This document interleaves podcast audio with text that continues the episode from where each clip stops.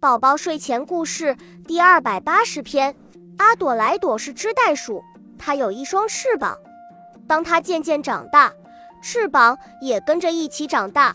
到了该学习飞翔的时候了，它在原野上观察鸟和飞机是怎么飞的，想象自己也能飞着去旅行。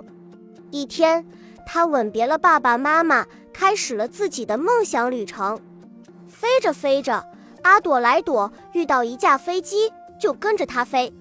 飞行员吃惊地瞪大了眼睛。他们降落时受到人们的热烈欢迎。在此之前，从没有人见过一只会飞的袋鼠。第二天，他们继续飞行，飞累了，阿朵莱朵就趴在飞机上休息一会儿。他们到过许多地方，在印度还拜访了一位叫马哈拉德沙的大富翁口。飞到巴黎时，阿朵莱朵决定在那里留下来。他忧伤地和亲爱的朋友道别了。阿朵莱朵坐上出租车，可他没有钱，也不知道乘车还要付费。面对司机的训斥，真是尴尬极了。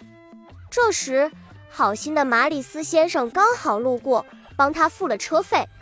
看到阿朵莱朵又累又饿。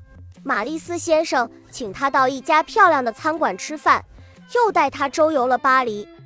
在埃菲尔铁塔顶上，马里斯先生把巴黎著名的景点一一指给他看。他们参观了巴黎所有的纪念碑和博物馆，看到许多有翅膀的雕像。马里斯先生自己有一个剧院，他邀请阿朵莱朵在那里登台演出。阿朵莱朵一夜之间成了明星。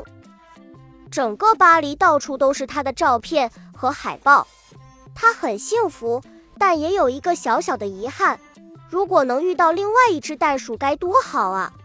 一天，阿朵莱朵散步时遇上一场大火，一位女士哭喊着，原来她的两个孩子被困在失火的房间里。阿朵莱朵立刻飞了起来，她穿过滚滚的浓烟，找到两个被困的孩子。他把小男孩装进自己胸前的袋子里，又背起小女孩，但两个孩子太重了，阿朵莱朵飞起来又摔了下去。他身负重伤，两个孩子却得救了。人们把他抬进救护车。他在医院醒来时，那位母亲和两个孩子正拿着鲜花和糖果站在床前。过了一段时间，在护士的搀扶下。它可以慢慢走动了。